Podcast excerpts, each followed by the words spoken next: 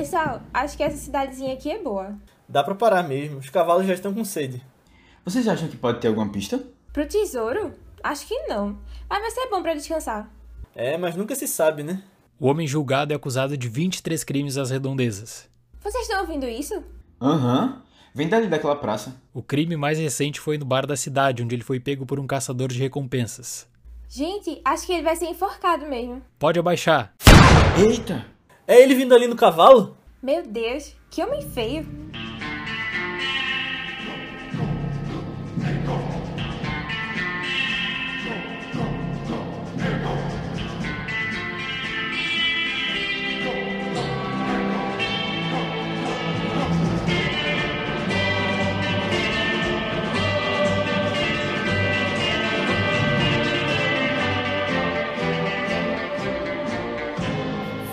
Galera, bem-vindos a mais um Vice, nosso podcast de recomendação de filmes. Eu sou Leonardo Buquerque, tô aqui com o Matheus Cavalcante, E aí, pessoal? Aninha Guimarães, Oi, gente. e hoje a gente tá com um convidado super especial aqui que tem muito a ver com o filme que a gente trouxe, que é um historiador, crítico de cinema, o Valdemar Dalenogari. Olá pessoal, obrigado pelo convite aí. Bom sempre participar e falar sobre Western Spaghetti, que eu adoro, e também sobre esse filme escolhido hoje. Boa. E a gente vai falar sobre Três Homens em Conflito, filme de Sérgio Leone com Clint Eastwood, clássico dos clássicos aí dos westerns.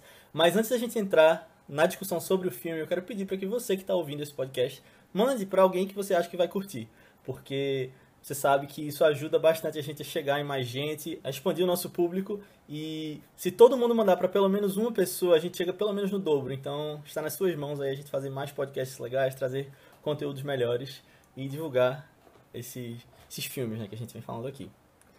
Mas vamos começar a falar de Três Homens em Conflito. Quem quer começar falando sobre o que achou? Acho que o Dali pode começar, né? Porque é visita aqui. É, geralmente quem Beleza. escolhe o filme, né? É. Dá, tem um espaço aí. Fala da tua história com esse filme, o que, que tu acha sobre ele.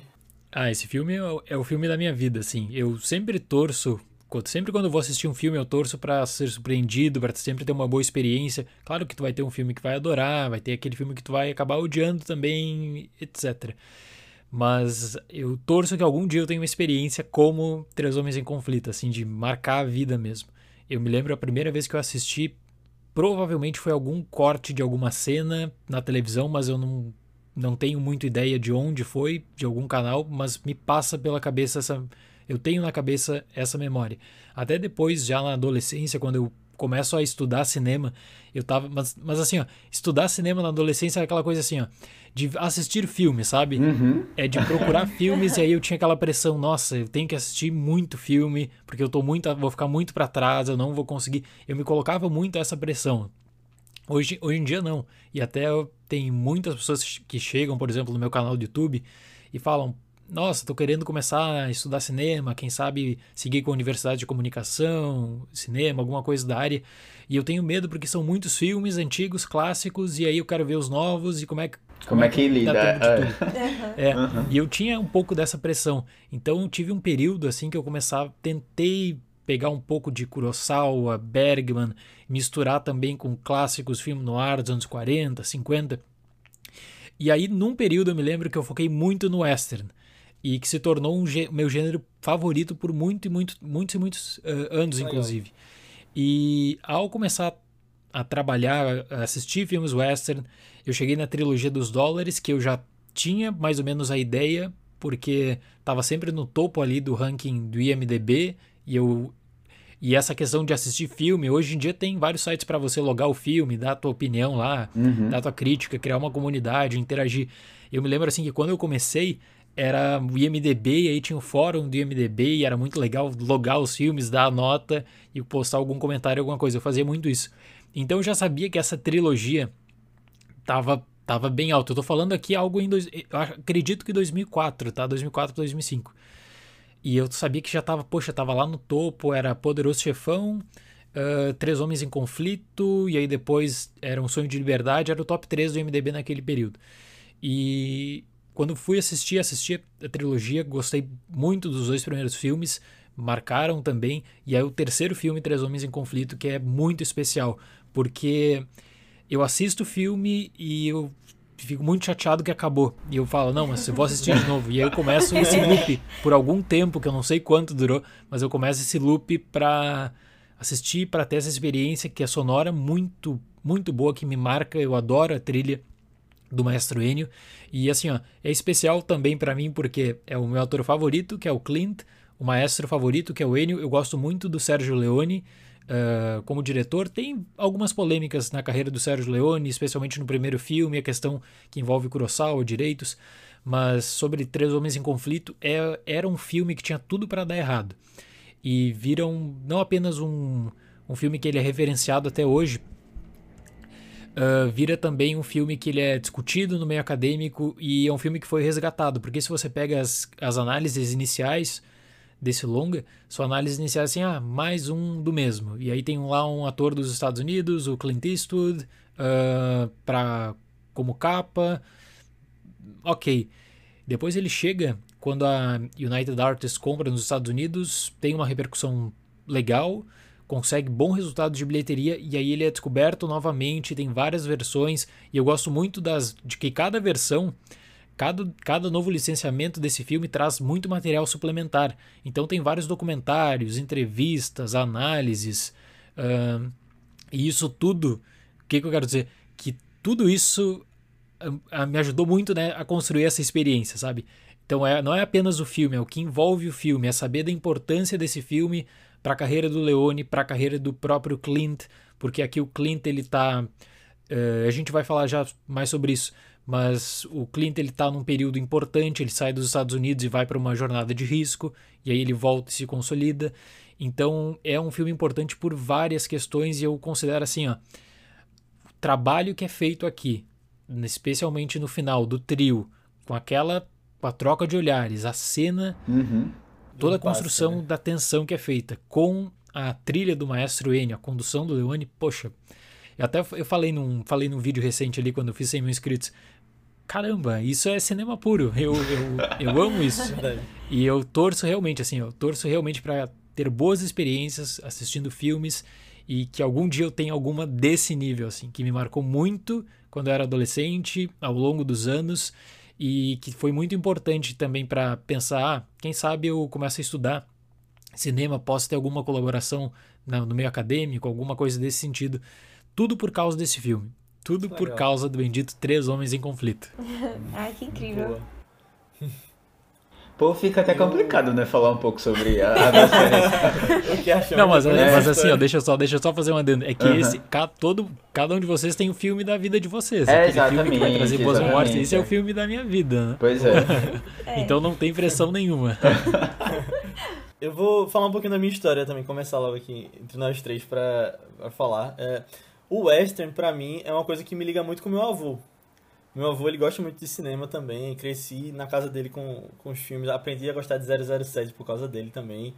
Que ele tinha as fitas lá, aquela que tem a lombada que forma o símbolo do 007. É, e os western eram uma presença constante na minha infância e enquanto eu fui crescendo.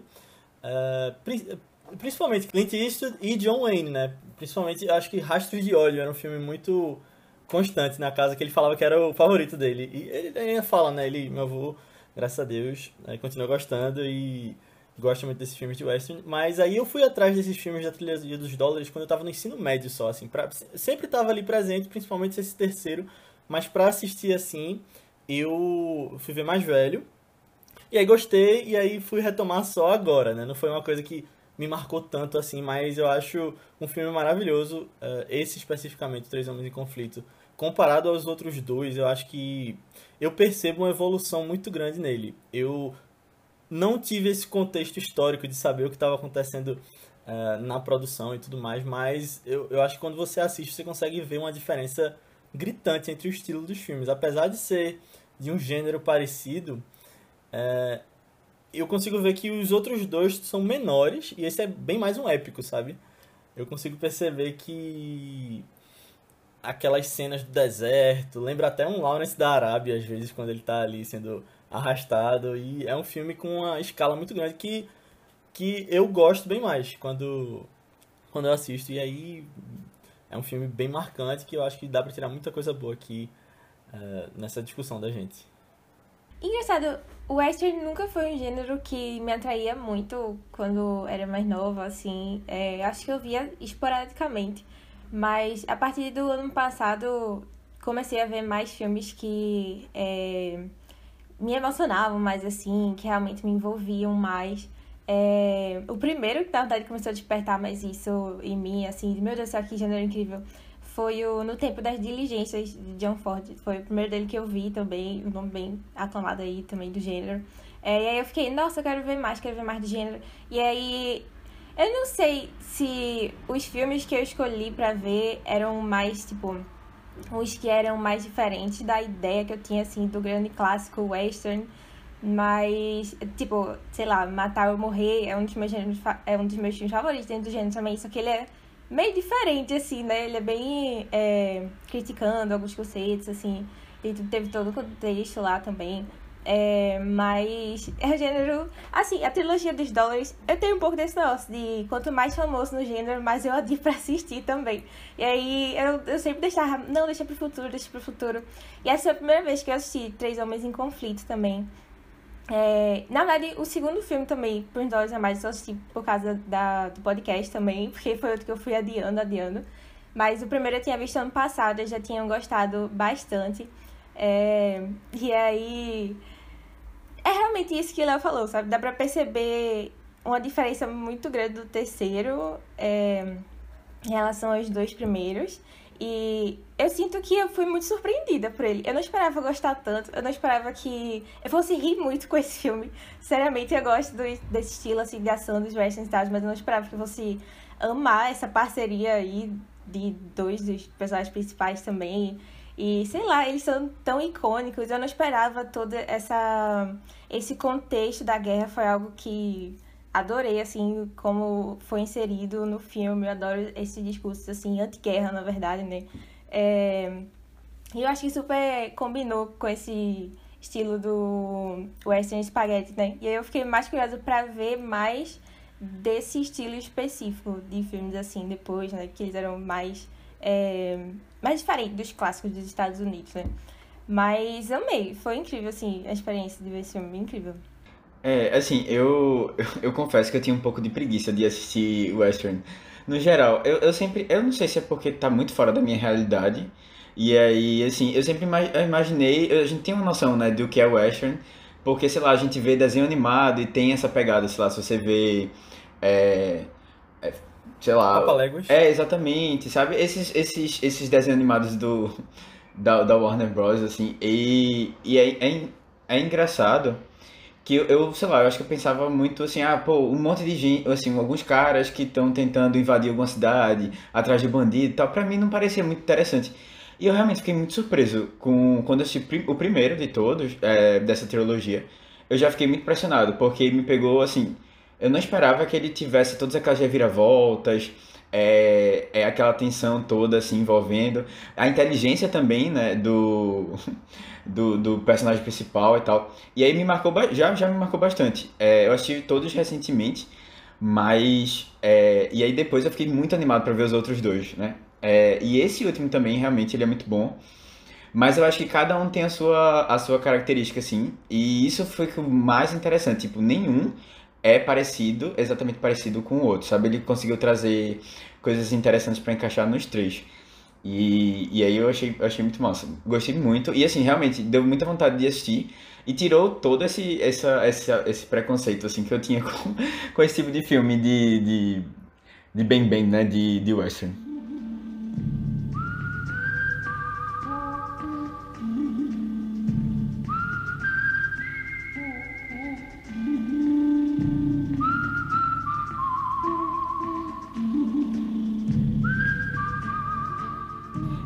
A gente tem em Três Homens em Conflito é, o bom, o mal e o feio.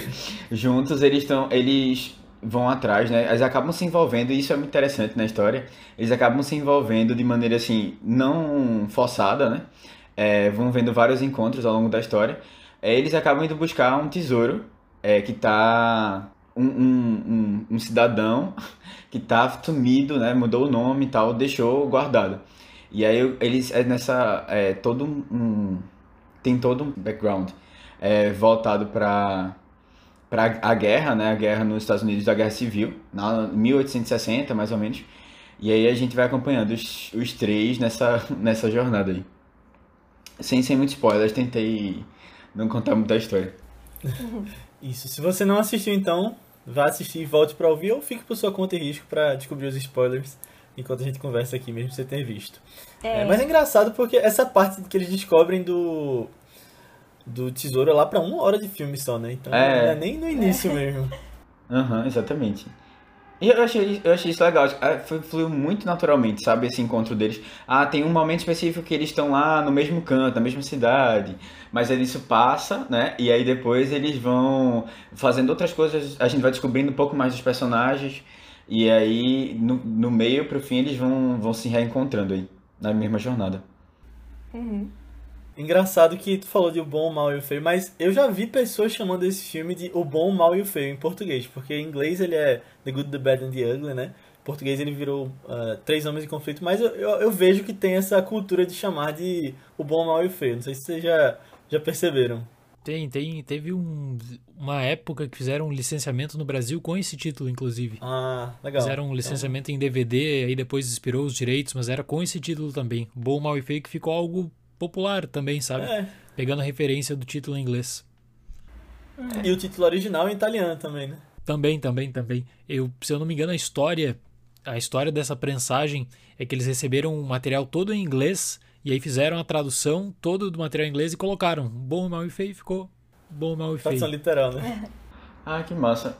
Agora, assim, já, já trazendo uma, uma certa polêmica, eu achava que o filme ia ser mais de, bem dividido entre os três quando eu assisti. Até porque o segundo, né, da trilogia, ele é muito assim, a gente vê muito dos dois personagens de maneira igual, assim, a gente... Eu até fiquei é, balançado, assim, quem eu torcia na história, sabe? Pra depois eu descobrir que realmente eles estavam juntos, assim. É, mas o, no terceiro, não, a gente tem, tem é, o, o personagem do... do... É Livan... Livan Click, é isso? É, ele, ele não... Que, é, que a gente chama ele de... Angel Eita, foi mal. É, Angel, Angel Eyes, exatamente. Ele não, ele não, ele não tá, ele não é tão tão forte assim no filme. E mais, assim, acho que ele é o personagem mais é, assim, unilateral, né, da história, no final das contas, porque ele é mal e pronto, assim, a gente não, não vê outro outro ponto dele, outra, outra perspectiva. Ah, eu não sei se vocês têm essa perspectiva Mas também. feio assim. é só feio e pronto, a gente não vê outra perspectiva.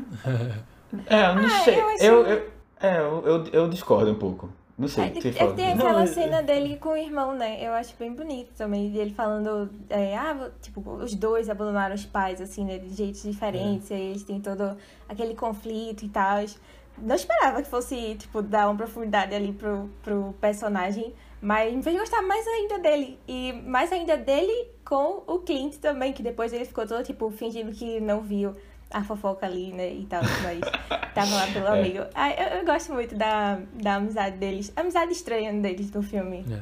Esse filme eu acho que dedica mais tempo do que os outros, assim, até a gente pode depois falar sobre, um pouquinho sobre a trilogia, uhum. no geral, sobre a base pelo menos, mas dedica mais tempo do que os outros para essa construção de personagens também, para esse desenvolvimento de cada personagem tentando a criação de um, algum tipo de vínculo, que essa era uma, ide era uma ideia que foi imposta também durante a produção para tentar fazer um western diferente dos dois anteriores, para fazer um western que já sabia que seria o último do Clint Eastwood, do contrato do Clint Eastwood, para tentar fazer um western que tivesse um impacto diferente, não fosse visto apenas, uh, quem sabe, como um resgate na tentativa uh, de fazer dinheiro, levando em conta a memória do público do filme anterior, como uhum. era muito comum e é muito frequente. Tu pega grandes uh, grandes sagas de western, Django, Trinity, é sempre isso. É um filme de impacto, talvez uma sequência de impacto, e aí depois vários filmes baseados nessa memória.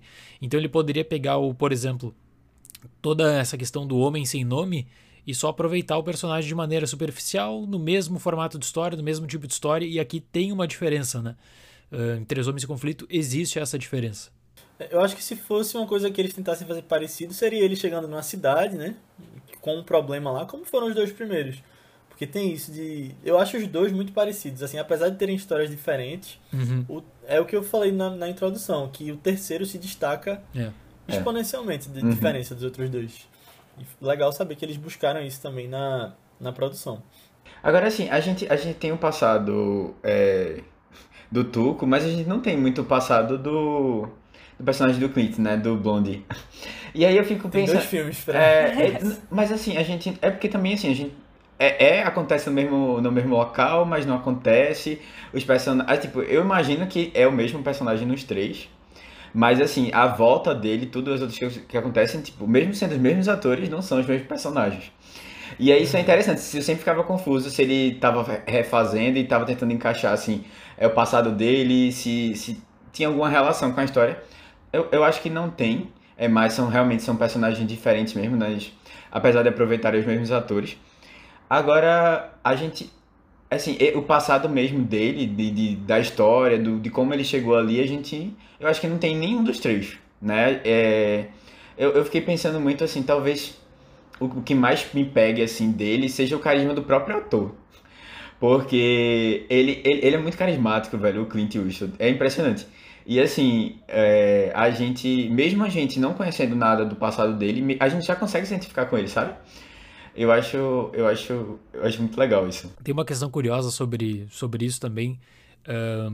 Um do, uma das pessoas que trabalhou no roteiro era, se chama Luciano Vincenzoni, que ele era, ele é uh, que, o que a gente chamaria hoje, o termo hoje seria o script doctor. O que, que é isso?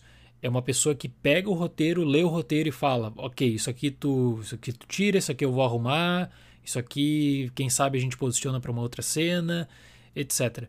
E ele trabalhou nesse filme e tinha um. A gente sabe, questão de produção, de todo o desenvolvimento de Três Homens em Conflito, que tinham cenas bem explicadinhas. E aí ele, ele dá essa sugestão: não, não vamos deixar tudo tão explicado assim, porque a gente tem que pegar boa parte de todo esse mistério que existe do próprio Homem Sem Nome, desse da uhum. própria questão da incógnita sobre o personagem do Clint Eastwood. Será que é o mesmo, por exemplo, dos dois filmes anteriores?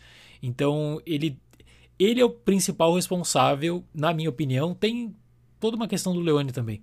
Mas ele é o principal responsável por tornar um filme mais simbólico e mais aberto a interpretações e não dar tudo mastigadinho pro, pro espectador. Uhum. É, é isso é, é, isso é muito legal.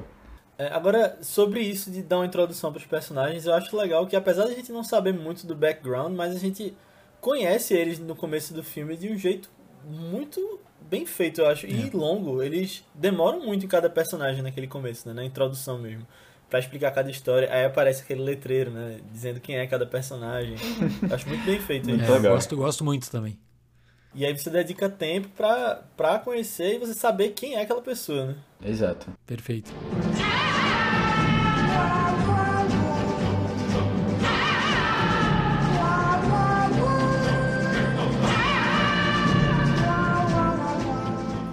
falou, ele faz parte de uma trilogia, né? A trilogia dos dólares, que começa com é, por um punhado de dólares, por, por uns dólares a mais no segundo, e o terceiro não tem dólar, né? São três homens em conflito. Não, é, são os dois filmes de dólar e o terceiro.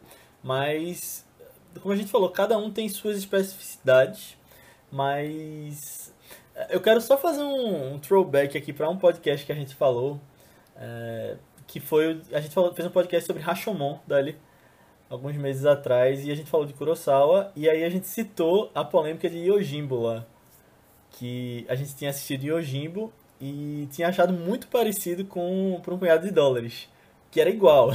É. Era literalmente a mesma história. E aí a gente viu depois que teve polêmica, teve uh, toda uma questão de processo, né, pra do Kurosawa em cima do, do Leone. Mas vamos, acho que a gente podia introduzir essa história da trilogia falando sobre isso também. Uh, sim, sim. É, bom, essa história da trilogia, a própria participação do Clint Eastwood, que é acidental, porque ele, ele trabalhou na década de 50 em uma série muito popular nos Estados Unidos, que era Rawhide. E eu recomendo até para quem gosta do Clint Eastwood, quem quer completar a filmografia, procura, porque nessa série lá dos anos 50, você vai notar uma evolução dele com o western, que eu acho que encerra depois em Os Imperdoáveis, que ele traz um pouco do Homem Sem Nome, traz de todos os westerns que ele fez depois, até os anos 80, e fecha, uh, fecha tudo em Unforgiven. Um, A história da trilogia dos dólares, bom, primeiro, o Leone.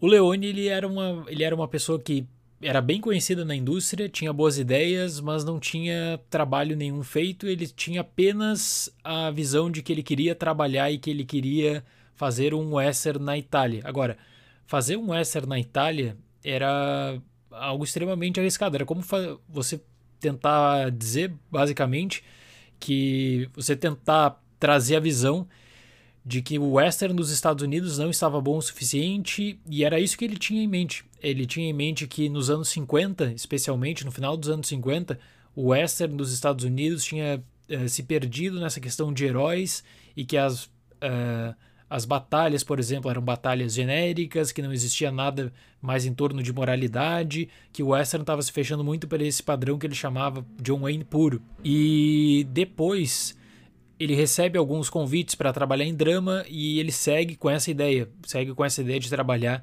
uh, em um western. Quando ele recebe o primeiro contato, que é em 1961, ele, ele cita alguns nomes dos Estados Unidos e ele cita atores de Rawhide, mas o principal, o principal nome não era o Clint Eastwood na época. O principal nome era o ator que contracenava com o Clint Eastwood nessa série de televisão. Era pro Eric Fleming ter participado nessa trilogia dos dólares inicialmente. Ele fala, ele fala pro, pro Clint que ele estava com uma boa oferta na Itália, que ele tinha conhecido esse Sérgio Leone, que esse Sérgio Leone apresentou para ele um projeto e aí o Eric Fleming na hora H que ele estava indo para a Itália, ele recebe uma oferta nos Estados Unidos, deixa uma vaga em aberto e aí o Clint começa a receber outras ofertas de agentes. Uh, o agente do Clint nos Estados Unidos fala não vai porque essa é, esse é o maior risco da história. Ninguém vai passar por isso, porque o que, que era o comum? Você trabalha na televisão e depois você passa uh, para um grande papel no cinema, inicialmente como coadjuvante, até o sonho de um protagonista. E o Clint ele estava fazendo uma ele estava fazendo uma ida que ninguém tinha feito. Era muito difícil você conseguir sucesso em um mercado fora do eixo Estados Unidos, Reino Unido especialmente. Então ele estava indo para uma aventura onde o, o, gênero não era consagrado. Aí depois outros atores, depois do Clint, do Clint sim, outros atores dos Estados Unidos vão trabalhar na, em, em Western Spaghetti. Mas o gênero não, não era consagrado na Itália. Até isso é um anacronismo que as pessoas fazem. Ah, quando o Clint vai lá, o Western Spaghetti já estava consolidado. Não, não estava consolidado. E o agente do Clint nos Estados Unidos fala: bom, se você for para Itália gravar esse western, você vai perder muita grana. Você vai perder grana e você vai voltar para os Estados Unidos sem aquele chamado star power. Tudo que você construiu na televisão vai ser esquecido pelo público. Tinha muita essa coisa. Hoje em dia tem a internet, né? Tem toda uma. Mas na dinâmica da época, se tu desaparece da televisão e não tá no cinema, tua imagem é esquecida. Então eles tinham muito isso na cabeça e essa era uma, a preocupação da gente do Clint, era o passo errado que ele daria na carreira ele trabalha, ele consegue. Uh, aliás, a produção na Itália consegue um investimento, eles notam. E tem essa questão do roteiro que, poxa, a questão do roteiro do Yojimbo deu muito problema com.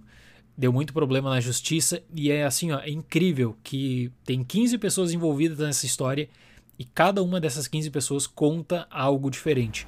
Não é a mesma história. Tem, assim, ó, tem pessoas que estão mentindo, aí fica a cargo de cada um que for buscar quem está mentindo. Mas tem pessoas que estão uhum. mentindo muito feio e. porque as histórias não batem. Uma história, por exemplo, é, era de que um dos roteiristas envolvidos tinha visto, Yojimbo adorou e falou o seguinte: Poxa, vamos fazer um filme, vamos fazer a versão desse filme na Itália. Só que inicialmente eles pensaram: tá, samurai não dá para ser. Uh, agora, se a gente tentar ambientar para o drama, hum, para o drama também não, não vai ficar tão legal assim.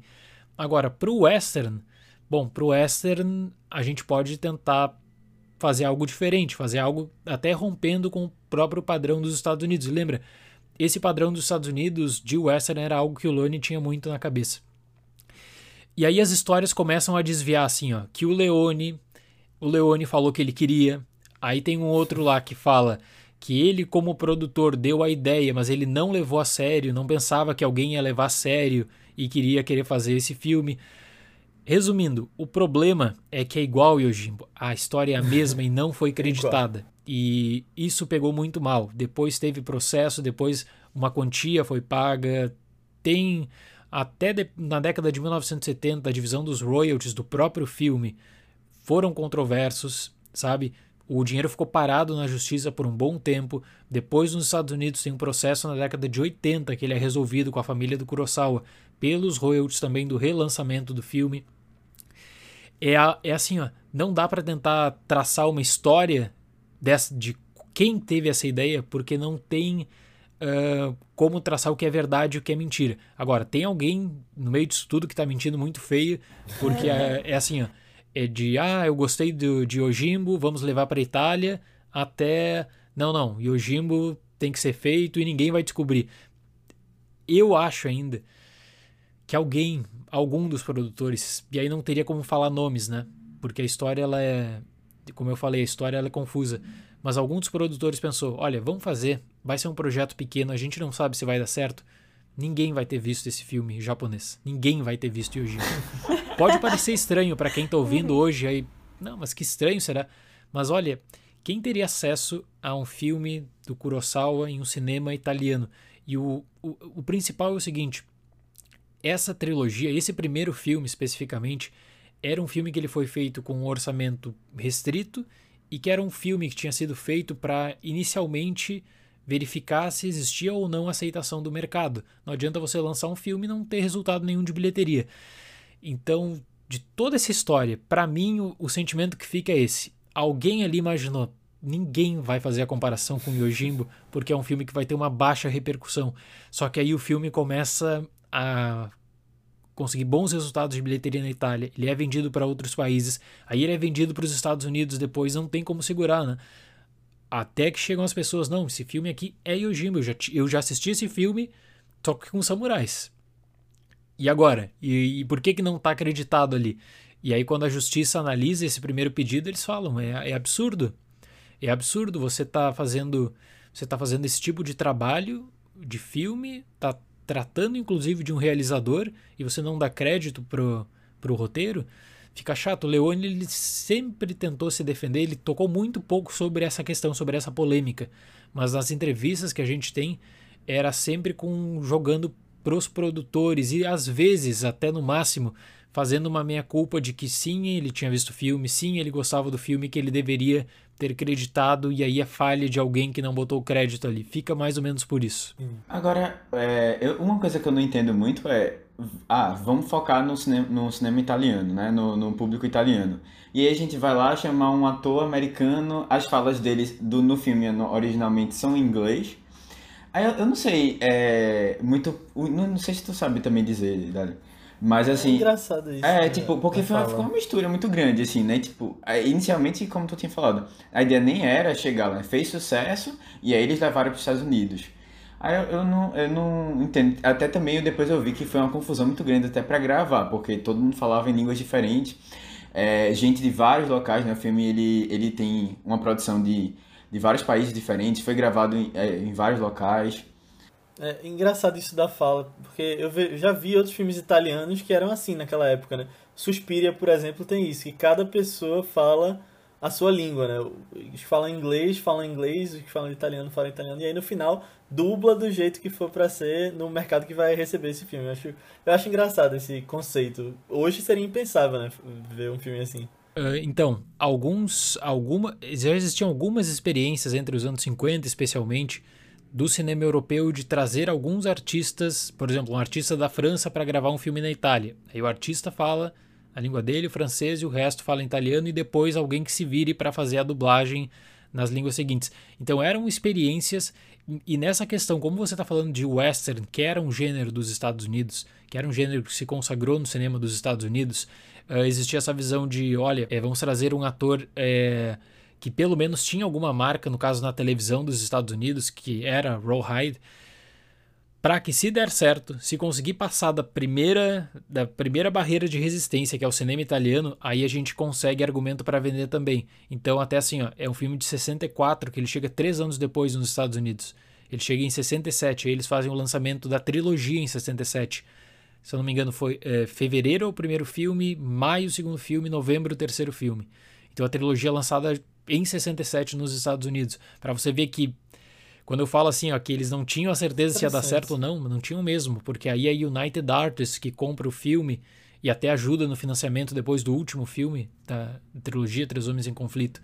Mas era existia essa, essa incerteza, sabe, é, sobre o rumo da própria produção. Era uma experiência. O que eu quero dizer? Era uma experiência, tinha um custo envolvido. O Clint ele acabou ajudando também a fazer algumas adaptações para a língua inglesa no caso, mas que deu certo. Deu, deu certo porque consegue ótimos resultados em 67 nos Estados Unidos. E aí o Clint ele ganha tanta grana em 67 que aí ele consegue também criar sua própria produtora que seria Malpasso. E aí, é, desde então, né, desde 68, o Clint ele não está apenas atuando, ele está atuando e produzindo. Aí depois ele estaria atuando, produzindo e dirigindo. É, eu vi que ele é. chegou a compor também algumas trilhas, né? também. Sim, trabalho, trabalho com Caramba. trilha sonora, é. canção. Bem importante. Isso foi tudo, né? É, exatamente. Até prefeito ele foi. Saiu da, do cinema por uma época.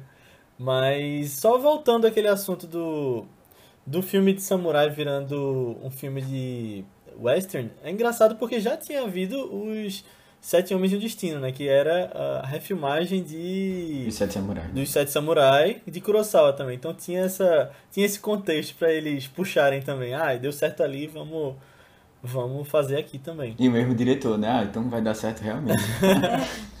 é.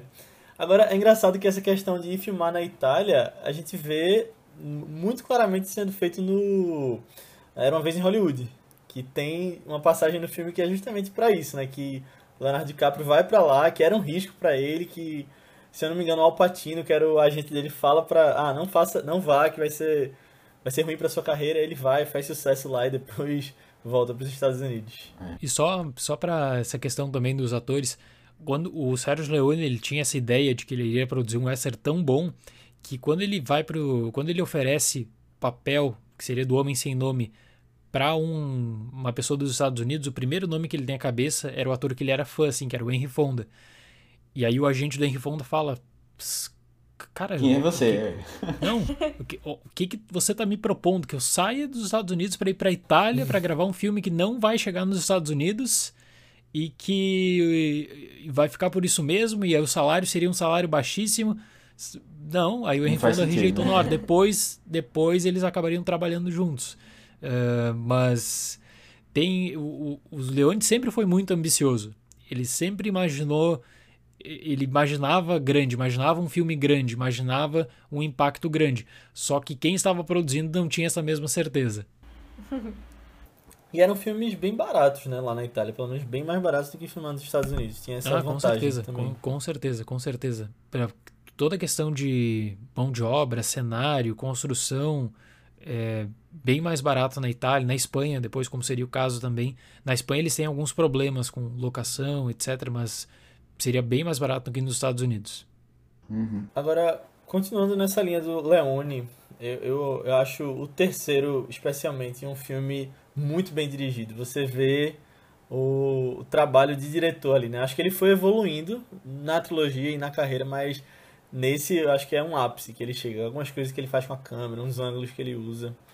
É, eu acho que se destaca demais. Eu, eu acredito que ele teve um período de, de experiência e aprendizado ele desenvolve muito bem no primeiro filme, no segundo filme ele já fica bem mais confortável, um trabalho de ângulo, trabalho de fotografia também com seu diretor de fotografia. E aí no terceiro é parece que é tudo aí eu sou suspeito para falar, mas tudo deu certo assim. Porque por exemplo, o Maestro Enio, a primeira trilha, a primeira trilha ele diz que é uma das piores da carreira dele que ele odeia, ele odiava a primeira trilha, ele não, não aceitava como é que o público gostava tanto assim, tinha um carinho tão especial. Aí ele fala: Não, quero que lembrem da minha trilha de Três Homens em Conflito, que é aí que ele aproveitava nos shows e, e tal, né? Mas é uma evolução do Clint, é uma evolução conjunta. Leone, do Maestro Enio, de todos que estavam envolvidos na produção dos três filmes no geral, sabe? Toda a equipe de bastidores também, a própria questão de trabalho de pós-produção, de trabalho com a questão da língua, que era complicado, não era fácil para uh, roteiro também, adaptações feitas no roteiro. Aí depois você tem que pensar para levar para o filme para os Estados Unidos. Toda adaptação que tinha que ser feita para ficar com sentido, as falas ficarem com sentido também. Uhum. Uh, agora, essa questão de Ennio Morricone, a Aninha tinha feito um comentário essa semana que era que. Eu acho que ele deve ter gostado tanto da trilha que ele usa. A cada cinco minutos ah. toca, né? Que ele... Verdade.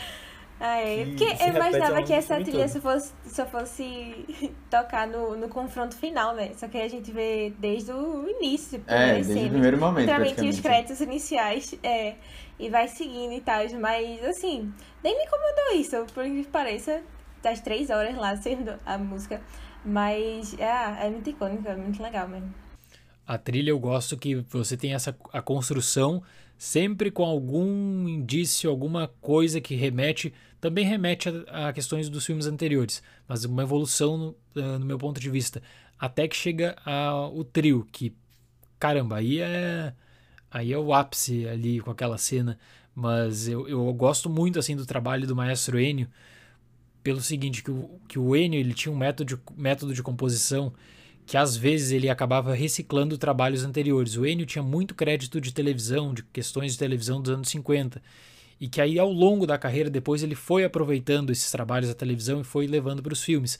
Nesse, uh, nesses trabalhos de western dos anos 60 especificamente, era o período maior, maior criativo dele, assim. É impressionante. E aí você pega outros filmes, existe uma diferença e ele está muito alinhado com o que, que o próprio longa te propõe em questão de tensão, sabe? Uh, expectativas frustradas, encontros. A trilha ajuda muito para construir tudo isso. E depois o Maestro N, assim, eu falo como fã daí. Na década de 70 ele tem um período que eu acho que é um período de, de baixa, reaproveitamento né? de muitas trilhas.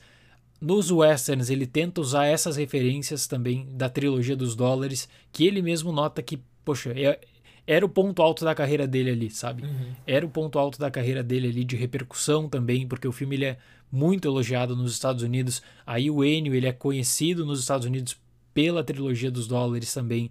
Aí depois ele recebe vários convites, trabalharia em... Nossa, o Enio trabalhou em terror, ficção, drama, western, trabalhou em um pouco de tudo, porque o pessoal tava olhando para essa referência muito positiva dos anos 60. A gente fez até um podcast sobre The Thing, né? O Enigma do Outro Mundo e falou, dá um uhum. destaque bem grande para essa a trilha dele, que é completamente diferente desse trabalho de western. É, e é incrível também. Uhum. Agora, assim, é, uma, uma coisa que eu tava olhando é que nesse processo produtivo dele, principalmente nesse último filme, é, pelo, que eu, pelo que eu vi, ele, ele ajudou a construir é, o filme. A trilha foi feita no mesmo tempo, né? Que o filme tava e algumas coisas foram pensadas assim. Isso é interessante, porque realmente é, faz com que é, a trilha diga muito mais sobre o filme do que se ela é feita posteriormente, né? Assim, é, ajuda a construir toda a história. E isso é uma coisa que ele foi levando para depois, assim, nos outros filmes também. Ele foi é, usando, usando disso. E isso, isso é muito massa, isso é muito, muito interessante quando acontece. Que não é que não é sempre que o próprio diretor dá espaço para isso também, né?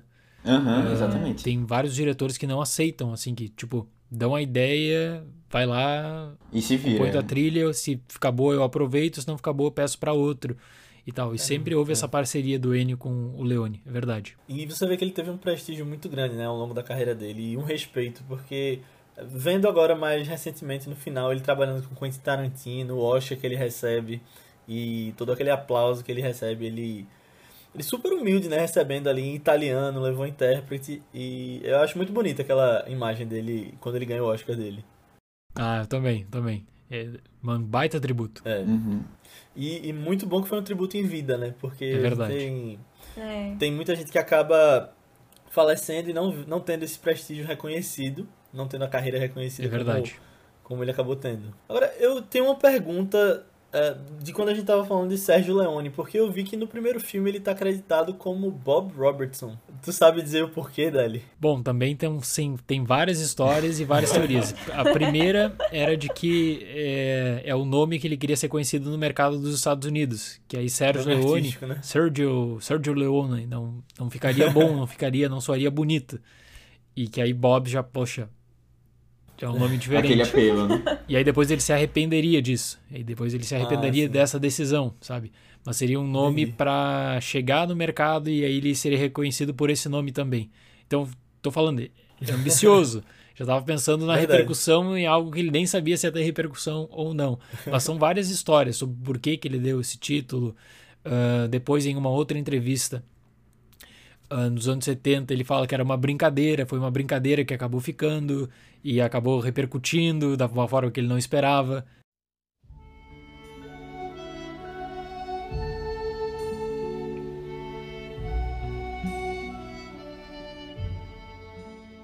Eu adoro viajar nesse frio.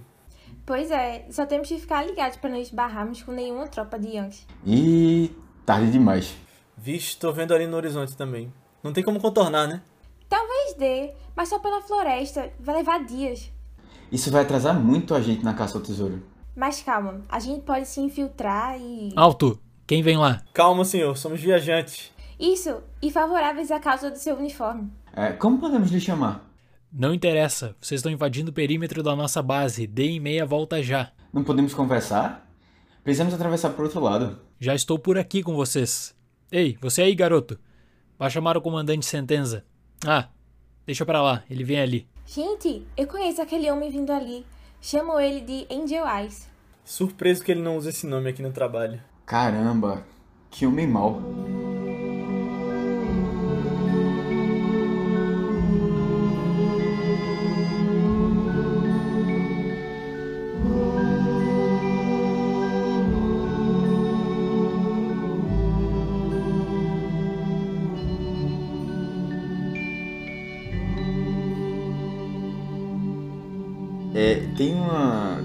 Tem uma, uma. As cenas do final, que ela é épica. Eu, eu já tinha visto várias vezes em vários memes, assim. E você vê, você vê isso na internet, tipo, pessoas replicando isso. Mas eu. eu Tem na- uma figurinha no WhatsApp que são eles se olhando. né? é, na hora, na hora, Essa. é, na hora que eu fui, que fui ver mesmo, eu não, eu não, eu na hora eu não percebi que era essa cena, sabe? Aí só depois de muito tempo que eu fui porque realmente ele, ele se estende muito né, né, nesses clo, nesses close assim, né, na não só na, no rosto das pessoas, mas em, às vezes em algum detalhe específico.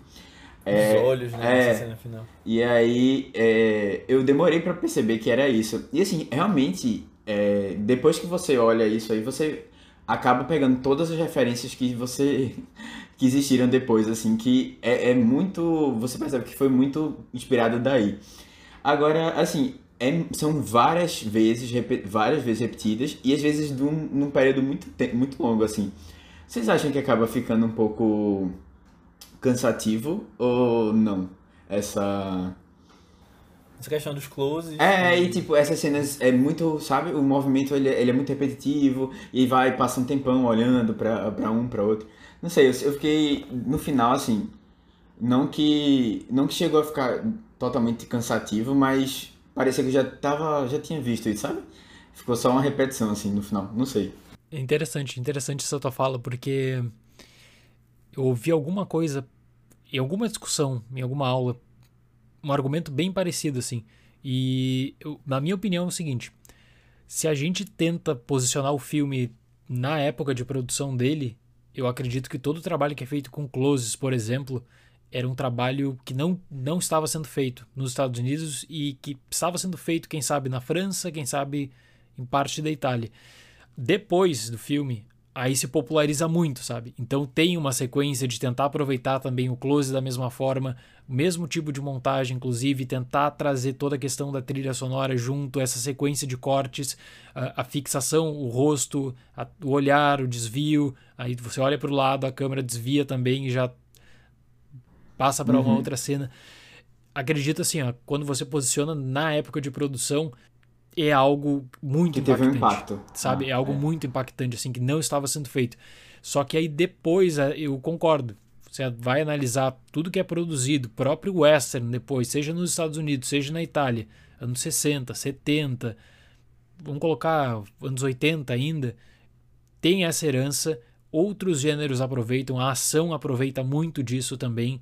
Uhum. Vários diretores, a ação dos anos 80, anos 90, eles estão olhando para esses, esses diretores de western spaghetti na Itália, nos anos 60. O Tarantino fala que uma das grandes referências dele também é o Leone, essa tentativa de trazer uh, o mesmo tipo de construção, o foco para o olhar também. Até tem um, uma história engraçada de Era Uma Vez em Hollywood, que ele tentou, ele tinha como alvo, tinha como grande objetivo tentar homenagear também uh, o Western Spaghetti. Como é que ele poderia imaginar isso, como é que ele poderia homenagear isso, perdão, com essa mesma estrutura, sabe?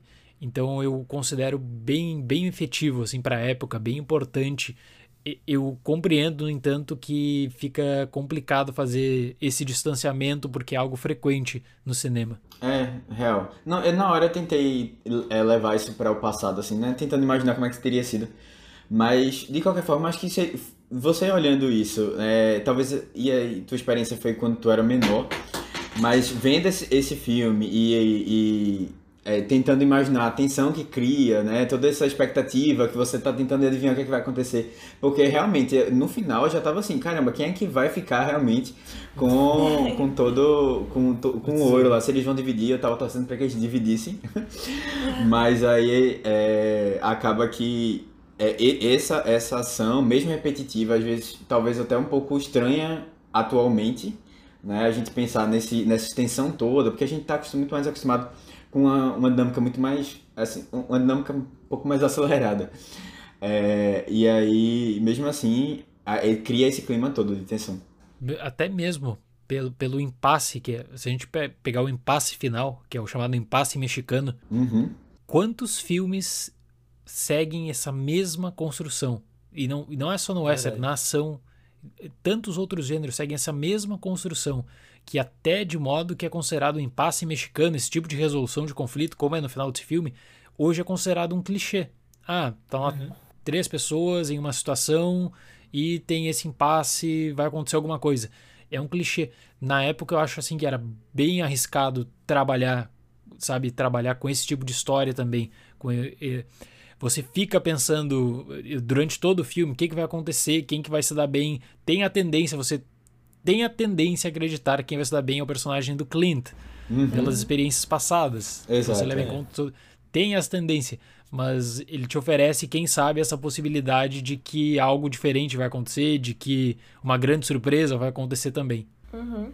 E até assim, tipo, é, eu acho que já tinha visto essa cena antes, mas eu não lembrava quem é que morria, se alguém morria, se duas pessoas eram atingidas e tal. É... E eu me afastei muito pelo Tuco ao longo da série. Eu pensei, nossa, mas será que vão tirar nele? E vai acontecer alguma coisa assim? Ele vai morrer também? E eu fiquei super na atenção, assim, pra essa cena. É... Super pegou esse suspense dos closes e eu ficava, meu Deus do céu, mas vai olhando pra lá e não sei o que. É... Mas foi, foi muito legal. Funcionou comigo, pelo menos. É, é, ainda bem que Clint Eastwood tem uma pontaria tão boa, né? Pra acertar na corda depois, aí ele não morreu. é. Ah, não, essa dinâmica deles dois, desde o começo, ela é muito boa, sabe? É, de um tentando atacar o outro, mas ao mesmo tempo os dois, assim, criaram esse laço, né? É. E aí eles vão, eles vão se, se ajudando. Assim, eu, eu imaginava, até porque também, né, o bom... Ele, eles ficam trocando um pouco, né, dessas, é, dessas características iniciais né, que eles têm é, ao longo da história, né? É, eu acho que, é, de novo, né, o, o o Olhos de Anjo, ele, ele é o único mais unilateral, assim, da, de, do, do filme todo. Mas os outros dois, eles ficam, né? E tem até um momento específico que, que o Clint tá todo desfigurado, assim, todo machucado. É. E aí, assim, é até, é até um pouco... Assim, você fica até um pouco... Não exatamente nojado, mas assim, com uma repulsazinha de olhar, sabe? Porque ele tá muito é, castigado, assim, né? Do sol e tal. E aí eles ficam trocando essa dinâmica, né? E, e, nisso, nisso tudo você vai se, se apegando. E eles, eles vão também, né, juntos, se apegando. Então é, é bem legal você é, ir criando expectativa para o que vai acontecer com os dois. É. é Nathan falou esse negócio dos, do Olhos de Anjo, né? Angel Eyes. Assim, é, ele não tem tanto tempo de tela e ele não é tão bem trabalhado, profundidade, assim. Mas eu acho algo muito legal nele, que para mim foi um plot twist. Ele ser da União. Tipo, o, o cara que era, tipo, o mal, o que era mais é, mata as pessoas assim e tal. Sim, quer dizer, não que isso tenha muito justificativa, mas, sabe, que era já pintado como aquele cowboy do mal. É, ele é do lado ganhador, que é sempre os bonzinhos na história, né? Quando a gente vê sobre a guerra civil. Tipo, quando chamou ele, eu, eu até parecia, eu fiquei, oh, gente, é aquele cara, ele tava disfarçado, mas o que que tá acontecendo? Ele realmente é assim. E aí é quando a gente vê a brutalidade dele também, né? É horrível aquela cena de tortura de Tuco. Eu pelo menos fiquei muito, assim, horrorizada. Mas também acho que é uma cena é, muito emocionante quando mostra o pessoal tocando do lado de fora, né? E aí Sim. o menino se emociona e ele para de tocar e nossa, eu acho a cada ali uma das cenas mais incríveis do filme também, sabe? Ele esperando. E tem muita cena, os 14 minutos, cenas cortadas do filme, tem várias, várias, boa parte dos 14 minutos são, na verdade, cenas com o Angel Eyes. Cenas que poderiam ah, ampliar, e que estão aí na, nas versões lançadas recentemente, como conteúdo extra. Ah, depois ah legal. Vale, vale a pena procurar para quem, pra quem curtiu uh -huh. o filme, quer um complemento. Bem Até legal. porque também no 2 a gente se afeiçoou tanto a ele, sabe? Quer dizer, que é ele que nem é ele, né? Mas assim, uhum. pô, fica, essa, fica esse carinho assim no, do segundo. É, é. Realmente, acho que vale a pena dar uma olhada. Não, mas essa cena que a Aninha citou da, dos músicos eu também acho muito emocionante, muito bem feita, né? Do jeito que ele troca de um, da tortura pra eles começando a tocar e você vai vendo o desenrolar daquilo, acho muito legal. E eu, eu digo assim, ó, que quando você analisa depois a, a, essa versão que seria a versão do diretor, algumas pessoas chamam de versão do diretor, e ela é até lançada assim. No meio dessa transição tem uma cena de explicação que eu acho que não fica tão boa, sabe? É uma cena que seria extra. Por isso que eu acho o corte do filme melhor, porque te dá um impacto, te dá um uhum. impacto maior. Que já nessa versão do diretor, vou colocar entre aspas, nessa versão do diretor já está mais explicadinho volta na que a gente vinha conversando no início, né? De não deixar tão explicado assim o filme, de também trazer uh, uma experiência diferente no geral. É, agora sim, é, eu, eu esperava que. É, na verdade, desculpa, eu não esperava que o filme ele fosse ficar tão violento. É, porque a gente tem os dois primeiros e não aparece muito bem o sangue, né? Eles atiram e não tem sangue na roupa. Isso eu acho muito engraçado. É, só que nesse não, pelo contrário, ele, ele, eles fazem cenas violentas, assim, de eu ficar agoniado, realmente. É uma ou duas cenas que. É, de tortura mesmo, e assim, explícita, né? É, eu achei interessante. Eu pareceu ser um pouco mais maduro, sabe? Eu não sei como é que as pessoas reagiram na época. É, eu, na verdade, eu até tinha visto assim que não, não, isso foi um pouco estranho, assim, né? Que não era tão comum. Mas é, eu, eu realmente fiquei impressionado deles terem tido essa coragem de, de fazer chegar nesse nível. É, não, definitivamente não era comum. Tá muito em um período onde a própria indústria ela tá discutindo sobre o que, que pode ser levado, o que, que não pode ser levado para o cinema. Já tinha essa discussão nos Estados Unidos, essa discussão atinge a Itália, e eu acho que nesse terceiro filme, especialmente, é assim, ó, o Leone primeiro ele se provou no primeiro filme, conseguiu espaço, no segundo filme ele fez dar certo, maior repercussão. E aí no terceiro filme ele conseguiu trazer questões que ele não poderia desenvolver anteriormente. E seja do ponto de vista simbólico, do ponto de vista estético, eu acredito que a violência pelo Leone, a gente já teria um primeiro filme mais violento também. Só que ele tinha que cuidar com distribuição, tinha que cuidar como é que esse filme seria levado, sabe, para os cinemas, se seria cortado. E entre fazer uma cena violenta, sangrenta, que seria cortada e fazer uma cena que sabe que com um teor mais baixo, que você vai entender a mesma coisa, só que sem o sangue, eu acho que ele preferiu pelo meio, vou chamar dizer assim, mais conservador, do ponto de vista de distribuição mesmo. E no terceiro filme ele já não tinha isso, porque a própria, a própria indústria está em um momento diferente também, nesses anos que passaram, e que agora ele tinha apoio, ele tinha dinheiro também da United Artists. Eles estavam curiosos para ver esse filme, o que, que o Leone iria fazer. Então aquela coisa assim de expansão criativa mesmo, sabe? De o diretor tem agora é, essa possibilidade de trabalhar com algo que até então estava restrito. E foi mais ou menos na época que estava surgindo a discussão sobre a classificação indicativa, né? Foi, foi, exatamente. exatamente. Todo, nesse, todo esse contexto de. Nos Estados Unidos já se discutia sobre fim de código Reis, de que você teria que levar é, poderia levar violência para o cinema e tal.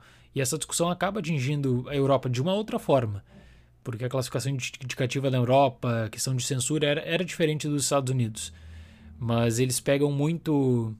Os diretores pegam muito essa visão de do que, que eu posso trabalhar e o que, que eu não posso trabalhar. E quando você tem isso em mente, você não está pensando apenas no teu mercado, no ter, no, você não está pensando apenas no que vai produzir né, colocado para a Itália, no caso, para a França, mas no potencial de levar para o sonho, né, nos Estados Unidos, que é onde está o dinheiro, é onde está a possibilidade de você pegar mais grana para fazer mais filmes, como o próprio Leone faria depois.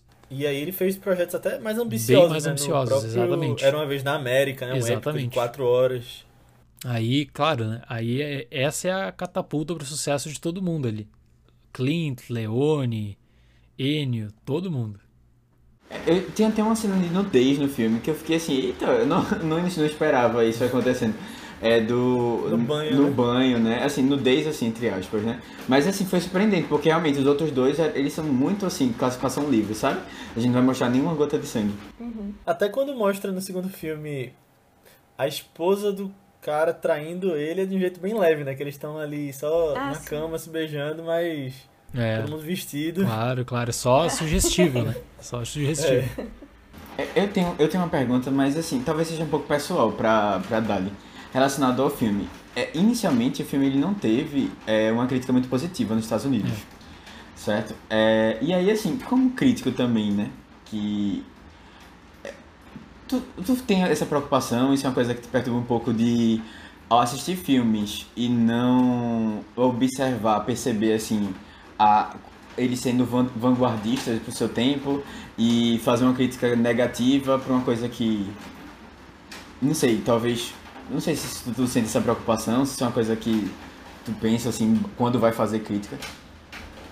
É uma questão de repercussão, tu diz, assim, de como vai ser Não. visto no futuro? Não, é ati- assim, ah, eu assisti um filme, eu não gostei, achei ruim, mas aí assim, não não não ter olhado um aspecto talvez que, pô, caramba, é esse filme tá transformando, transformou alguma coisa, sabe? Uhum. E eu não, não percebi, isso é uma coisa que passa pela tua cabeça. Não tem muito a ver com a história, mas na Não, hora sim, que eu tava. entendo, entendo. Eu acredito, assim, que passa mais, assim, de questão de avaliação de filmes, quem sabe a repercussão no futuro. Será que aquele filme que foi injustiçado, quem sabe que o diretor fala, ah, a crítica me injustiçou, eh, será que no futuro vai, a gente vai ter outro entendimento? Isso passa mais pela minha cabeça, assim. Agora, é, de preocupação, preocupação, eu tento muito compartilhar a minha experiência. Eu sempre falo, é a minha experiência, é uma visão, a crítica, toda a construção é muito subjetiva. O ideal, é claro, é que você assista, construa a sua própria opinião para a gente conseguir debater. Ahn, então eu vou te falar assim, não me passa muito essa preocupação, sabe? Eu penso, eu ah, penso às vezes no futuro, aquela questão da crítica vai envelhecer bem, vai envelhecer mal. Eu sempre dou o caso que é um caso icônico do, do Roger Ebert, que ele no mesmo na, assim no mesmo programa ele dá uma crítica negativa para Full Metal Jacket, que poxa é um filme que hoje ele é cultuado, crítica negativa e dá uma crítica positiva para Benji the Hunted, por exemplo, que é um filme que ninguém ouviu falar, que é um filme infantil é, totalmente é, sem impacto algum agora no nosso tempo. Aham. Mas assim, tá dentro daquele contexto, tá dentro do período, sabe? Eu acho que a crítica, o crítico, aí é o papel do crítico lidar com isso também, com alguma Aham. possibilidade de injustiça que pode acontecer, com certeza, pode acontecer, por isso que é legal também revisitar os filmes. É por isso que eu mantenho as esperanças de que Mank vai ser um clássico daqui a alguns anos. Boa, Léo. É, não, é porque eu olhei algumas críticas da, do, de, assim, algumas falas, né? E assim, eles foram muito pesados no Muito começo do pesados. filme. Muito pesado. Isso eu fiquei muito abismado, assim. E aí depois você revisa, tipo, é, a- a- o filme ele começou a ser querido pouco tempo depois, né, de ter levado esse baque. E aí, ou seja, as pessoas viram isso, né, acontecendo, né? É, o filme mudando totalmente a opinião, né? As pessoas que estavam produzindo o filme. E assim, a genialidade das pessoas que estavam envolvidas sendo reconhecidas, né? e sendo reproduzidas por outras pessoas. Verdade. E isso, isso, isso é um pouco estranho, assim. E a gente tem, é, são vários exemplos de clássicos realmente que, que foram é, esculachados, né, realmente, pela crítica e depois é, venceram. Blade. Runner, né? É, o clássico, um exemplo clássico. O, é o melhor exemplo, até a gente discutiu recentemente, o Leonardo, Ana, Bonnie Clyde. Bonnie Clyde foi massacrado pela crítica, até que aparece Pauline Kael e fala: peraí, vocês não estão levando essa questão da violência para um rumo que o extremamente exagerado, para uma discussão que o próprio filme não quer fazer, vocês não estão, estão desvirtuando. Isso aí acontece um fenômeno que é curiosíssimo. As revistas que deram uma crítica muito negativa vão assistir o filme de novo. A revista Time dá uma crítica horrível pro filme. Assiste de novo e diz: opa, nós erramos. Perdão, a gente. Questão de semanas. Esse é um filme que a gente compreendeu errado. Três Homens em Conflito não teve essa chance, porque a repercussão ela é, é negativa nos Estados Unidos como um todo. E aí depois, claro, aí depois ele começa a ser redescoberto. É, escolas de. É, faculdades de cinema, começa a ser redescoberto em festivais, ele é apresentado. A crítica da Europa já tem uma outra visão sobre o filme também, começa essa discussão, até que a crítica dos Estados Unidos redescobre o filme. Né? Então é, é bem curioso isso. É bem curioso porque aí nos anos 90 ele é um filme que ele se torna muito apelativo. Poxa, quero ver aquele filme do Clint. Depois, na década de. Eh, anos 90 também, quando o Clint vence o Oscar por Unforgiven. Opa, peraí. Ele está dedicando o filme para o Sérgio Leone e para o Don Siegel. Colaboração do Clint com o Sérgio Leone. Vamos resgatar a trilogia. Vamos lançar de novo a trilogia no mercado. E aí, quando tem esse relançamento no mercado, especialmente VHS, DVD, aí tem várias versões em Blu-ray. Agora, questão de meses, foi lançada a versão em 4K uh, daqui no Lorber, bem legal. Uh, aí, é, aí é o seguinte, é uma outra história. O filme ele tem uma aprovação assim unânime, praticamente unânime de quem está escrevendo, quem está produzindo conteúdo nos anos 90, anos 2000, agora nessa década também. Eu acho que tem muito a ver também com o conservadorismo da sociedade naquela época, né? Com que certeza. Foi, esse, uhum. foi aprendendo a, a, ver esses novos tipos de filme. Que está muito ligado a essa é. questão da nova Hollywood. É, e né, tem, e tem uma outra coisa interessante também que quem estava avaliando o western estava preso, nos Estados Unidos, estava preso com um conceito de western, que é o conceito de western dos Estados Unidos, sabe? Quando esses três filmes são lançados em 67, eles promovem rupturas no que diz respeito ao tratamento do próprio gênero. É... A pessoa ela foi formada, um John Wayne, ela foi formada com toda uma tradição de western, ela está assistindo algo e diz, opa, isso é estranho, mas ela não se questiona, será que é um estranho benéfico? Será que é um estranho que eu posso tirar algo? Ela diz assim, não, é estranho e se é estranho é ruim. Então já avalia de forma negativa, tipo, não façam mais como esse filme aqui. Western segue a tradição dos Estados Unidos, não vai com essas aventuras que não tem como dar certo. Então eu, ao analisar essas críticas dos anos 60, eu no, dos Estados Unidos especialmente, eu sinto um pouco disso, sabe? Que eles não estavam abertos a essa experiência. Eles queriam um western produzido na Itália com a mesma diretriz do que era feito nos Estados Unidos. É, é, uma outra coisa que eu tinha pensado, na verdade até me surpreendi bastante quando eu estava assistindo desde o primeiro, é, é o, pou, o pouco papel assim da, da mulher. Eu achava que ia ter um interesse amoroso e isso na minha cabeça fazia totalmente sentido assim no, no western, esse interesse amoroso. É, eu não sei se é tão comum assim, depois de agora ter, ter visto os três. O primeiro é o único que flerta mais com isso, né? que você vai ter tem uma personagem lá que ele ele parece interessar um pouco e depois ele descobre é, a história dela e, e, isso aí é deixado de lado mas os outros dois praticamente não existe e essa questão do interesse amoroso isso eu acho muito interessante para a história sabe é, eu, eu, eu, fiquei assim in, in, achei interessante realmente de você ter um filme que foge um pouco de, dessa e, e mesmo assim né porque era mocinha aquela história de mocinha sempre tem, né? Ah, que precisa ser resgatada tal. Isso estava muito no meu imaginário, assim, de Western. A única mulher que eu lembro de ter nesse filme é aquela do começo, né? Que, que cai da carruagem, aí ela entra naquela casa e procura o, o militar lá. Uhum, é, e ela aparece só apanhando, basicamente. É. Isso, é. isso. É verdade. É, que eu acho que esse é, de mocinha em perigo, não sei o que, é muito mais é, clássico western americano mesmo, né? É, se você for ver lá, os. Sempre os é um suporte para os assim, roteiros dos Estados Unidos. É. é. Uhum.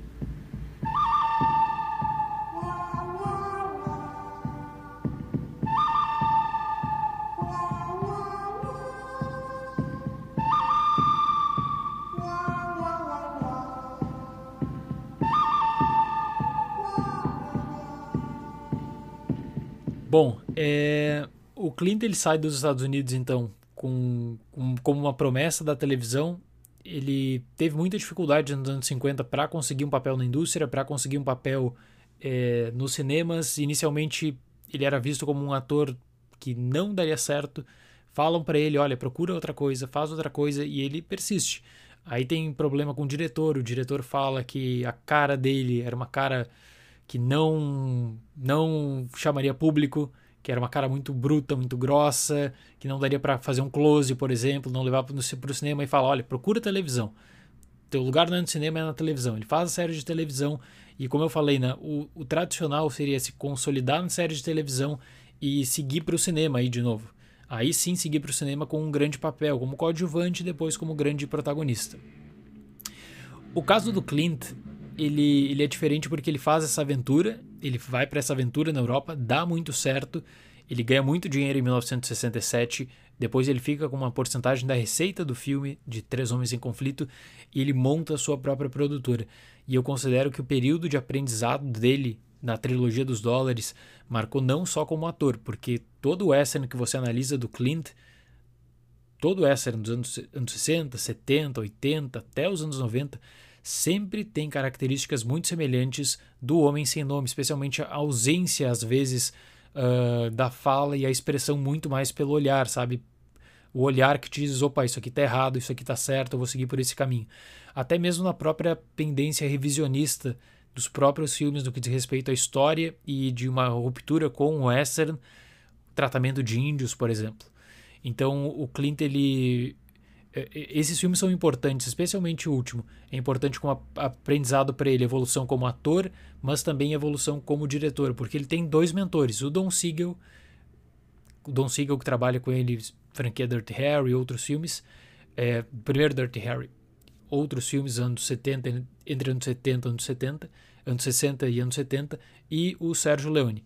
E aí o Sérgio Leone é o cara que abre as portas do western para ele no cinema e, e, eu gosto muito, assim, vocês sabem, eu gosto muito do trabalho do Clint como ator, como diretor, e agora tem Cry Macho. Bom, eu li Cry Macho, o livro, e é um livro muito complicado, assim, que se, se você adaptar todo o livro hoje, tem cenas que não tem como levar para o cinema que já Olha, na década de 70, de abuso, por exemplo, poxa, na década de 70 passava. Hoje em dia já não, já não passa, assim, teria um grande problema, teria uma repercussão muito negativa. Da mesma forma, o personagem que o Clint vai fazer em Cry Macho, ele é um personagem que no livro ele tá com seus 50, 60 anos, assim, tem muito mais mobilidade. Então o que eu acho que vai acontecer em Cry Macho é o seguinte, o, o Clint ele vai tornar essa experiência como um Gran Torino combinado com a mula para aquele caso que é nos anos 70, né? Que aí seria nos anos 70. Vai continuar, acredito vai continuar nos anos 70. A história toda vai continuar nos anos 70. Eu tô só curioso para ver como é que ele vai trabalhar com algumas situações específicas que eu acho que vai, ele vai tirar do filme, sabe, que precisariam de mais mobilidade e vai tornar uma experiência mais pessoal de uma jornada de descobrimento do seu personagem com outro, que eu não, não vou entrar em spoiler, mas eu tenho uma boa perspectiva. Eu tenho uma boa perspectiva. Agora, recentemente foi anunciado que a Warner passou o filme de outubro para setembro. Aí já me passou pela cabeça assim, pô, então a Warner nem, nem a Warner está apostando no dele, filme, né? né? Porque para antecipar assim, quando geralmente quando antecipa que o filme ele sai de uma janela mais consolidada, que é outubro, e vai para setembro, da Warner. Um caso que eu me lembro recente, assim, é o Pintacilgo, The Goldfinch, que, puxa, foi uma... Fracasso, foi um fracasso, foi um grande fracasso. Então isso me causou um medo. Porque quando a Warner faz essa, esse movimento, é um movimento que geralmente diz que o estúdio não confia no filme. Mas aí tem o período de streaming, tem o período de lançamento simultâneo, HBO Max, etc. O que vai ser legal é que provavelmente, se nada for modificado até a data de lançamento em setembro nos Estados Unidos, Cry Matthew vai ficar em primeiro lugar de bilheteria e o Clint vai ser um ator que ele vai ter primeiro lugar de bilheteria todas as décadas de, desde os anos 60. Que legal. Caramba! É impressionante. É, é impressionante. Se, é algo que não teria, por exemplo, é algo que não se ficasse em outubro o filme não conseguiria, porque teria uhum. muita concorrência grande, assim, concorrência é. pesada. Agora, nessa semana que de outubro. Nessa semana de setembro, por enquanto, não tem concorrência. Então daria para ficar com essa marca na história do cinema, né? Ali, e a gente tá falando de uma pessoa de 91 anos de idade que tá produzindo. Pois é, né? ativo, exatamente. É impressionante, é impressionante. O Tarantino estava numa entrevista uh, recentemente fazendo a promoção do seu novo livro, Era Uma Vez em Hollywood, e durante a entrevista, o jornalista perguntou para ele, olha dizem que tu vai fazer um último, teu último filme, uh, teu próximo filme será o último da sua carreira, é verdade? Ele diz, é, verdade, próximo vai ser o último. Aí o jornalista fala, poxa, mas olha o caso do Clint, o Clint está com 91 anos e fazendo filme. Aí o Tarantino fala, olha, o caso do Clint é um em um milhão, você não pode usar esse argumento. É, porque geralmente quando, quando a pessoa fica velha, quando o diretor fica velho, ele tem a tendência a fazer filmes ruins e eu não quero que isso aconteça comigo. e o caso Clint é diferente. O Clint é um outro, uma outra história. Não, mas só pra estar eh, tá nesse parênteses de Tarantino ainda, eu, eu acho que ele vai fazer o último filme, mas eu não duvido nada, daqui a 20 anos ele falar, ah, vai ser a retomada de Quentin Tarantino. É, pode ser. Pode, ele é uma pessoa muito criativa, é. assim, e eu não vejo eu não vejo muita lógica nesse pensamento de idade e tal, porque todas as referências que ele traz, por exemplo, ele cita o nome do Don Siegel, que o Don Siegel se tivesse parado nos anos 70, teria uma linda carreira e aí depois tem uma queda, assim, faz, faz não faz projetos tão bons. Uh, certo, mas é um outro contexto, sabe? É uma outra indústria. Hoje, quem não quer ver um filme do Tarantino? Todo mundo aguarda por um filme do Tarantino, sabe? Pode uhum. ser fraco, é. pode ser bom, etc. Não interessa, mas um filme do Tarantino causa uma repercussão e o Tarantino é um dos poucos diretores hoje que ele tem uma base de fãs tão fiel, mas tão fiel que ele consegue pagar o seu projeto e garantir uma boa bilheteria sem um blockbuster de caso assim, ó, de, uh, sem ter o mesmo impacto que um filme da DC teria, um filme da Marvel uhum. teria. É uhum. apenas pelo nome do diretor, Tarantino e quem vai colaborar com ele.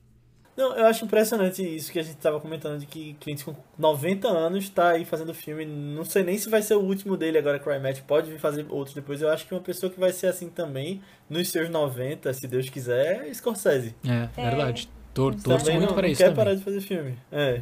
é. Eu acho que vai ser cada vez mais comum, sabe? A gente tá vendo é, isso ser, ser fácil, assim, de, de administrar, né? E, assim, são pessoas super criativas, é é, que modificam o cinema frequentemente, né? Então, uhum. nada mais justo. Nos anos 70 e anos 80, realmente a indústria ela via diretores mais velhos assim, ah, mais como pena, ah, dá um, vamos fazer um projeto para televisão. E realmente eram projetos fracos, mas porque não eram projetos com investimento, sabe? Uhum. Era muito mais assim, ah, vamos seguir com esse diretor querido na ativa. Legal, dá aquele filme ali, filme B, ou um filme direto para televisão. Então, vários diretores ficaram com essa carreira. Então, o argumento do Tarantino, uh, que é uma pessoa muito inteligente, uma pessoa que sabe tudo de cinema, mas eu vejo que ela está muito deslocado para um período e que ele ficou tão impressionado com isso que ele não quer que isso aconteça com ele. Mas é outro, são tempos diferentes totalmente diferentes. Eu acho que ele, eu acho que ele teve essa decisão de fazer 10 filmes lá naquele período. É. Quando ele começou, aí, é, vou fazer 10 pra não ficar é... assim, aí não, não percebeu as coisas mudando. É, só uma curiosidade que eu lembrei agora, que eu dei uma pesquisada, porque isso desde o primeiro filme, né, da trilogia, aqui voltando pra trilogia, eu, eu fiquei impressionado com o valor que era pago para as recompensas. Porque, pô, o filme se passa na década, no 1860, né? Sei lá, 1870. É, os primeiros talvez tenham sido acontecido teoricamente depois do, do último. Mas assim, é, eu, aí eu fui dar uma olhada, né? E assim, o, a recompensa do último filme é 200, são 200 mil dólares. E aí, olhando para hoje, né, com, por conta da inflação, dá o equivalente a, a 3,3 milhões assim, de dólares. E eu fiquei pensando, eu achava, eu achava que era muito mais, porque eu, na minha cabeça, né, um, um dólar naquela época já era uma fortuna hoje. Mas não, não, é, não foi tanto que eu, como que eu imaginava, não. Agora, só falando de Cry Match de novo, eu. Voltei, eu lembro quando tu falou no, no canal, Dali, que o livro está disponível né, no site do Archive para você é, pegar emprestado. Eu fui atrás e eu não me acostumei com a interface lá do, do site. Eu li dois capítulos só, mas quero, é. quero voltar. Eu, mas achei interessante o é, início. É, o problema assim, de um livro como esses é que, pelo que eu vi ainda, não tem previsão de relançamento e é uma edição bem antiga, assim, da, da década de 70, pelo menos está digitalizada, né? Mas a leitura tem que se acostumar, mas Uh, mas eu queria muito um relançamento também, um relançamento, quem sabe a possibilidade de tradução. É um livro legal, assim. Eu acho que é um livro bem anos 70. Dá para notar que é, é um. Entendi. Ele promove diálogos com outras obras da literatura, até mesmo cinema dos anos 70, sabe? Até uma pegada de western mesmo que ele traz. Uh, a, adaptação vai ser muito importante. Eu acho que vai dizer se o filme vai conseguir ser um sucesso e vai trazer uma boa história ou se vai ficar com uma marca apenas pelo Clint, sabe? Ah, vou assistir uhum. porque é um filme que o Clint talvez seja o último filme estrelado pelo Clint. Eu acho que a adaptação vai ser muito importante. E deixa eu só lembrar de Cry Matthew, que é um projeto muito antigo já. Schwarzenegger estava escalado para fazer Cry Matthew. Então, Cry Matthew era pensado para uma pessoa como Schwarzenegger nos anos 90, final dos anos 90. Caramba. Vai pro Clint isso de 2020. E agora pensem, é. Schwarzenegger anos 90, Clint 2021, olha o tipo de mudança. E sempre foi considerado é como um filme, como um livro muito difícil, muito difícil de ser adaptado. Sabe, sempre foi um consenso. Aí o cliente chega com esse projeto e fala: Não, agora eu vou fazer, agora eu vou tocar, eh, eu vou, vou estrelar. Eu até imaginei no primeiro, assim, no primeiro, na primeiro, primeira confirmação de que o Clint faria Cry Matthew, só tava escrito assim: Clint vai dirigir Cry Matthew. Aí eu dei uma olhada por cima, assim, na sinopse do livro, eu pensei: Bom, então ele vai chamar outra pessoa para ser protagonista. 50 anos mais ou menos, né? E aí quando ele diz que ele vai estrelar em Cry Matthew também, 90 anos de idade na época das gravações, ah, com certeza vai trabalhar de uma outra forma, né? Trabalhar com a história de uma forma totalmente diferente. Por isso que eu tô apostando muito em algo de um fator emocional entre Gran Torino e a Mula pegando essa questão da velhice também. Sabe? Que isso, querendo ou não, vai, causa, causa, uh, cria um vínculo com o público. Você tá vendo ali, sei lá, História tipo a mula. A mula, tem gente que odeia a mula, que não gosta do filme, que não gosta da história, mas que acaba criando um vínculo pela fragilidade do protagonista, que é um personagem de idade, sabe? E, e tal. Uhum. E via muito no próprio Clint. Então as pessoas às vezes não gostam do filme, mas gostam da presença do Clint no filme do Clint. eu, eu ia até comentar isso, porque eu, eu tenho esse sentimento com a mula, porque eu acho um filme bem legal, eu acho legal, mas eu acho que ele escorrega ali em algumas partes. Eu acho que ele é muito expositivo em algumas horas.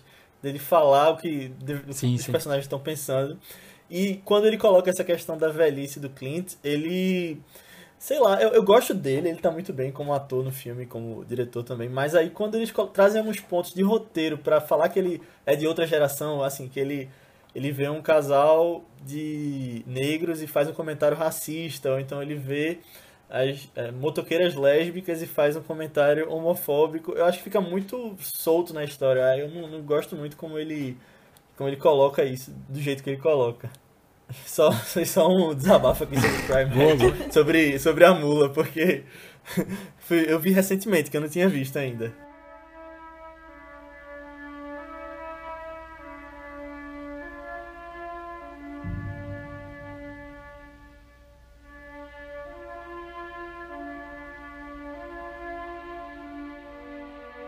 Chegamos, gente.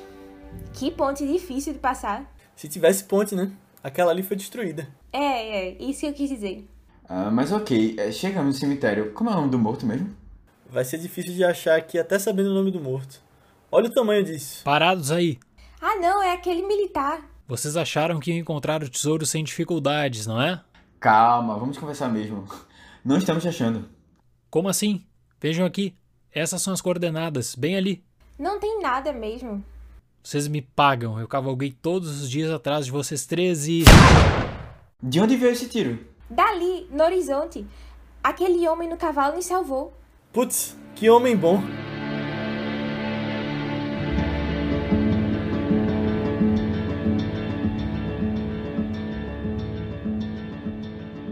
Então é isso, pessoal. Chegamos ao final da nossa discussão sobre Três Homens em Conflito. Espero que vocês tenham gostado. Se você gostou, com certeza gostaram. Esse... peço para que você mande esse podcast para alguém que você acha que vai curtir. De novo, como eu falei no início. Se você mandar para uma pessoa, e se todo mundo mandar para uma pessoa, a gente chega no dobro de ouvintes aqui. Então vai a gente vai estar trazendo cada vez mais conteúdos legais e você vai estar ajudando. Uh, coloca também no seu Twitter, no seu stories no Instagram, coloca no seu grupo de WhatsApp de pessoas que gostam de filme, porque não custa nada e vai ajudar bastante a gente a atingir cada vez mais pessoas. Lembrando que os filmes dessa trilogia dos dólares estão todos disponíveis lá no Telecine, nossa parceira, que também tem outros filmes de Clint lá, é só procurar. A Mula tem lá que a gente comentou agora. Então, procurem e, bom, você pode vir falar com a gente sobre feedback sobre o episódio, comentários sobre filmes, ou até sugestões de próximos filmes lá no nosso grupo do Telegram, só pesquisar por ViceBR lá no Telegram. Uh, Dali não tá lá, mas se quiser entrar, pesquisa lá no ViceBR. Boa. Ou nas nossas redes sociais do Vice, que são ViceBR no Twitter, Instagram, Letterboxd, YouTube, Facebook, qualquer lugar que você procurar por Vice, a gente vai estar tá e vai te responder. Ou nas nossas redes pessoais, que são Matheus Coatu. É Matheus com TH, B73, tanto no Twitter como no Instagram. Aninha. No Instagram eu tô como underline Guimarães e no Twitter MarvelousMS Ana. Eu tô como Léo A. Albuquerque, tanto no Twitter como no Instagram. E Dali, onde o pessoal pode te encontrar? Também, mais no Twitter. É Dalenogari W.